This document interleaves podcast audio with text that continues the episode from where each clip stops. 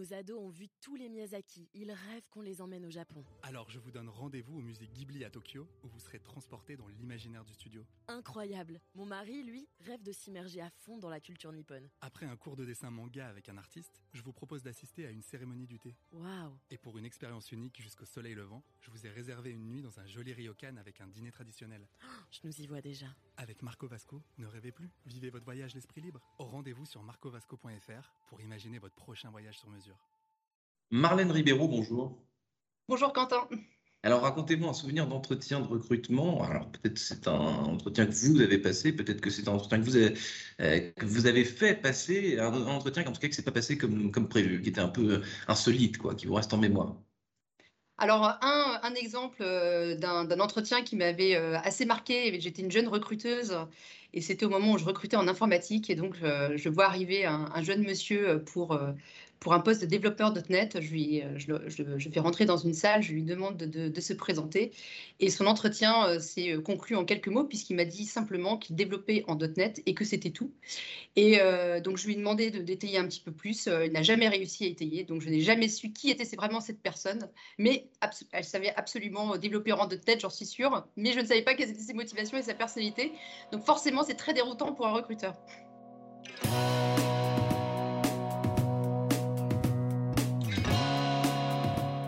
Bonjour à tous et bienvenue au Talk Décideur du Figaro en visio avec aujourd'hui sur mon écran et sur le vôtre. Par conséquent, Marlène euh, Ribeiro, directrice de Page Group en France, référence du euh, recrutement. Vous êtes dans le groupe depuis 18 ans, je crois, près de 18 ans. Vous vous souvenez de votre propre entretien d'embauche il y a 18 ans ou alors c'est quelque chose Oui. qui est totalement sorti de l'esprit? Ah non, non, je m'en euh, souviens comme si c'était hier. J'ai eu plusieurs entretiens et donc je me, je me souviens parfaitement. Vos entretiens, donc plutôt classiques, plutôt... euh, non, il n'y a pas eu, pas, pas eu de choses insolites à, votre niveau. Euh, si, j'ai eu plein de choses insolites parce que euh, j'ai eu des entretiens très différents en fait en, en rentrant. Ouais. Parfois, des, des entretiens qui sont les plus perturbants, c'est ceux où on vous pose plein de questions très différentes en vous demandant qu'avez-vous lu dans le journal de la veille, que lisez-vous comme livre. donc, parfois, des choses où vous n'avez pas le temps de réfléchir, ça doit être du tac au tac. Et ça, c'est parfois les plus perturbants. C'est le plus perturbant quand c'est euh, quand c'est spontané, quand on doit, on doit trouver une réponse tout de suite. à- Oui, Euh, qu'on n'a pas pu préparer. Ah ouais, euh, euh, en, en 18 ans, Marlène Ribeiro, j'imagine qu'il y a mille choses qui ont changé dans la, dans, dans la maison, si je puis, si je puis parler ainsi de, de Page Group. Qu'est-ce que, qu'est-ce qui a changé? Qu'est-ce qui vous frappe quand vous vous comparez avec à l'époque, il y a 18 ans, dans le recrutement et chez, et chez Page Group et aujourd'hui? Bah, sur le métier de recrutement, je trouve qu'il a beaucoup changé. Euh, il, y a la- il y a eu l'avènement de toutes les technologies qui nous ont permis de faciliter un certain nombre de choses. Donc ça, forcément, euh, ça a été un, un très très gros euh, plus.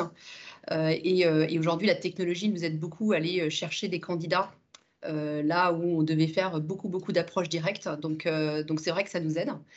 Euh, je trouve que le côté créer un relationnel avec le candidat est encore plus prononcé à partir du moment où vous avez de la technologie. En fait, c'est le contact et votre capacité à créer du lien et de la confiance avec un candidat qui fait vraiment la différence.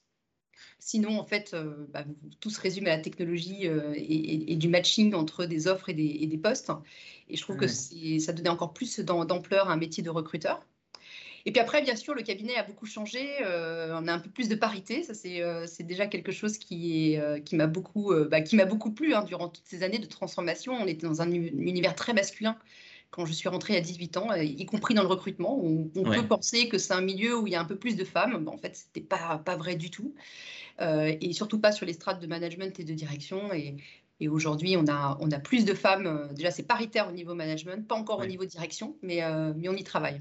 Mais j'ai vu que vous avez témoigné justement, Marlène pré- j'avais prévu de vous en parler, mais il y a quelques mois, euh, à propos d'un épineux sujet du, du plafond de verre quand on est une femme. Alors vous, maintenant, qui, qui êtes, qui êtes montée euh, année après année, ça ne vous touche pas, ce plafond de verre, finalement? Oh, bah, le plafond de verre, je... alors j'ai jamais moi ressenti à titre personnel un plafond de verre, mais après je peux, je peux concevoir que dans certaines organisations, il peut y avoir des difficultés à aller chercher euh, euh, des postes. Et il y a une accélération de 30-40 ans, et c'est une accélération qui est un peu épineuse où, où, les hommes accélèrent très très vite et, parfois les femmes accélèrent un tout petit peu moins vite, et donc elles peuvent avoir l'impression d'avoir ce plafond de verre. Ouais. Donc, euh, alors, moi, je, je l'ai vraiment, je l'ai pas ressenti dans ma carrière, mais, euh, mais c'est vrai que euh, beaucoup de femmes sont confrontées à cette problématique. Parce qu'entre 30 40, là je parle pas de sexe, je parle dans, dans l'ensemble, 30 40 ans, c'est là que tout se passe en gros. Euh, Non, peut se passer aussi après, mais il y a une phase vraiment d'accélération. c'est là où, généralement il y a un décrochage entre les hommes et les femmes, mmh. alors qui s'explique par, par, plein de choses. Un moment, des choix personnels, parfois des, des, des, enfants qui peuvent arriver et qui peuvent faire un moment qu'une femme, d'ailleurs par elle-même, a envie d'un peu de freiner sa carrière, et parfois c'est l'organisation qui la freine. Mmh. donc, donc c'est vrai que les enfants arrivent souvent dans ces âges-là. Euh, mais on peut largement aussi accélérer après 40 ans. Mais souvent, la disparité entre hommes-femmes se fait à ce moment-là à ce moment-là. On va reparler de, de, de, de recrutement. Ben, j'ai pas, j'ai pas, c'est vous qui avez parlé des femmes et de la parité, donc j'ai enchaîné, mais j'aimerais qu'on revienne sur ce que vous disiez sur l'intelligence artificielle euh, et sur le recrutement. Euh, il y a des tas de gens qui, qui, qui ont peur de, l'intelligence artificielle dans un contexte de recrutement parce qu'on se dit, voilà, l'intelligence artificielle va piquer des métiers, etc. etc. Et ce que vous disiez, vous, c'était qu'en gros, ça permet de faire le tri et de, euh, de de, rendre plus qualitative, euh, disons, la partie humaine, c'est-à-dire la, partie de, l'entretien. Vous disiez euh, qu'en termes d'humanité et d'échange, justement, entre recruteur et recruté, c'est beaucoup plus profond et ça a beaucoup plus de sens. C'est ce que vous disiez.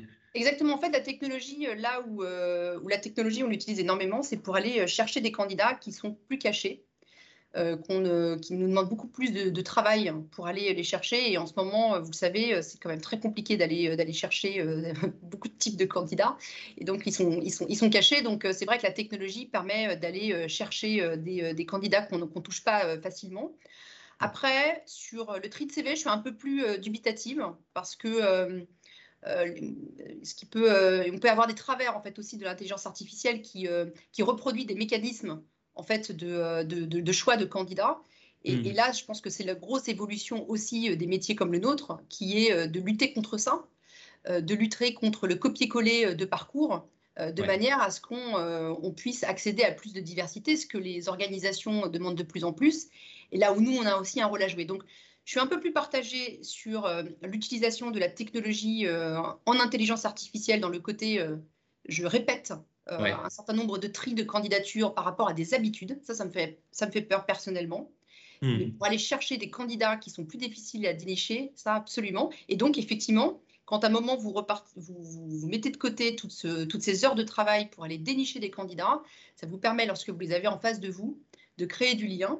Et le lien hmm. est essentiel et je pense qu'il a encore été encore plus accéléré avec la période Covid, où les personnes ont vraiment besoin de conseils, de créer du lien dans la durée. On en parle beaucoup justement en ce moment, vous dites des, profils cachés. En ce moment, on parle beaucoup de, pénurie de plusieurs secteurs qui ont du mal à recruter justement euh, post-Covid. Qu'est-ce que ça vous inspire? Qu'est-ce que vous observez euh, de votre côté? Alors déjà, je pense que la pénurie de candidats, euh, plusieurs choses. Elle vient déjà d'un turnover. il y a un turnover qui est quand même très important et qui fait que les candidats ont plusieurs offres entre les mains. Mmh. Euh, euh, et c'est finalement un turnover qui s'explique par, euh, pour moi personnellement, je l'explique par plusieurs choses. la période Covid qui a fait en sorte que beaucoup de personnes parfois n'ont pas bougé pendant la période Covid. Et donc, il y a un moment, tout le monde se met à bouger au même moment. La mmh. deuxième, il y a une forme de bilan aussi. Hein, de se dire, on prend un peu de recul, on a le temps de réfléchir sur soi-même, et puis à un moment, on passe le cap. on a également des, des, candidats qui ont été très déçus par la façon de leur management les a gérés pendant la période Covid je crois que ça fait tomber beaucoup de masques. Euh, et, parfois, euh, finalement, euh, ça fait aussi du bien à des, candidats de se dire, mais en fait, le manager que j'avais n'est pas le manager que j'imaginais. Et en fait, je suis déçue. Et j'ai envie de partir et rejoindre une, société qui a d'autres valeurs, d'autres convictions.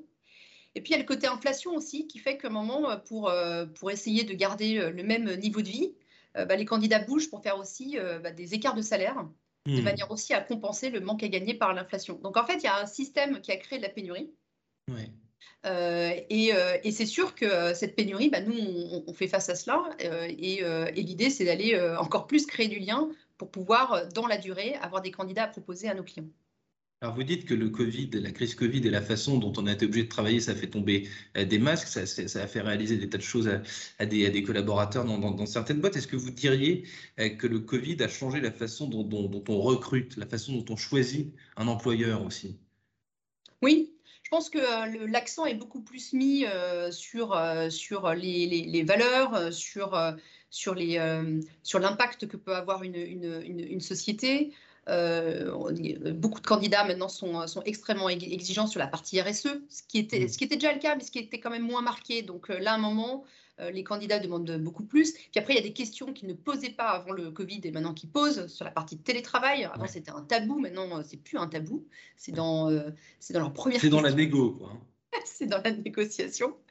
Euh, savoir s'ils peuvent travailler, euh, donc télétravail, puis ensuite, est-ce qu'ils peuvent travailler euh, de région quand ils sont à Paris ou d'une hmm. autre région quand ils sont en région. donc tout ça a été des discussions qui étaient des discussions inappropriées avant le Covid. Et maintenant, les candidats ont le pouvoir. Et moi, je trouve que c'est une bonne chose. À un moment, ils mettent les choses sur la table, ils disent ce qu'ils ont envie de faire. Et puis à un moment, bon, c'est à l'employeur de, de s'adapter à ça.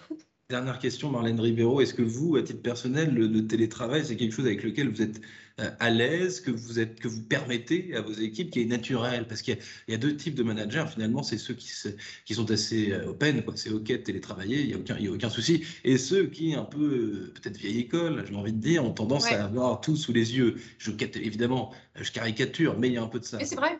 Non, non, c'est mm. vrai. Alors moi, à titre personnel, alors déjà, j'utilise le télétravail et, et, le mode hybride me va bien dire euh, faire euh, certains jours euh, à la maison et certains jours avec les équipes dans, dans, le monde du travail et sur site, j'aime bien également. Donc déjà, mmh. je pense qu'il faut aussi montrer l'exemple.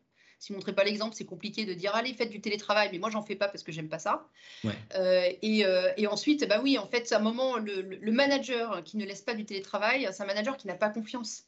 Et donc, à un moment, quand vous n'avez pas confiance dans vos collaborateurs, c'est quand même compliqué quoi d'avoir une relation euh, sur, dans la durée euh, donc euh, et d'avoir une, confiance partagée donc donc donc voilà donc ils ont la liberté de, de, choisir entre maison ou travail hmm. et puis à nous aussi employeurs de les attirer au travail aller au travail hmm. pour quoi faire pour être avec ses collègues pour avoir des moments de complicité pour avoir des moments d'échange pour accélérer sur certains types de types de travaux de tâches etc donc il faut hmm. aussi pouvoir les attirer Merci infiniment Marlène Ribeiro, donc directrice euh, de Page France, euh, de Page Group.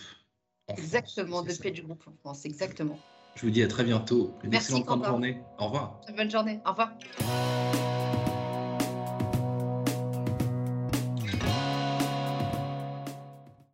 Ados ont vu tous les Miyazaki. Ils rêvent qu'on les emmène au Japon. Alors je vous donne rendez-vous au musée Ghibli à Tokyo, où vous serez transporté dans l'imaginaire du studio. Incroyable. Mon mari, lui, rêve de s'immerger à fond dans la culture nippone. Après un cours de dessin manga avec un artiste, je vous propose d'assister à une cérémonie du thé. Waouh Et pour une expérience unique jusqu'au soleil levant, je vous ai réservé une nuit dans un joli ryokan avec un dîner traditionnel. je nous y vois déjà. Avec Marco Vasco, ne rêvez plus, vivez votre voyage l'esprit libre. Au rendez-vous sur marcovasco.fr pour imaginer votre prochain voyage sur mesure.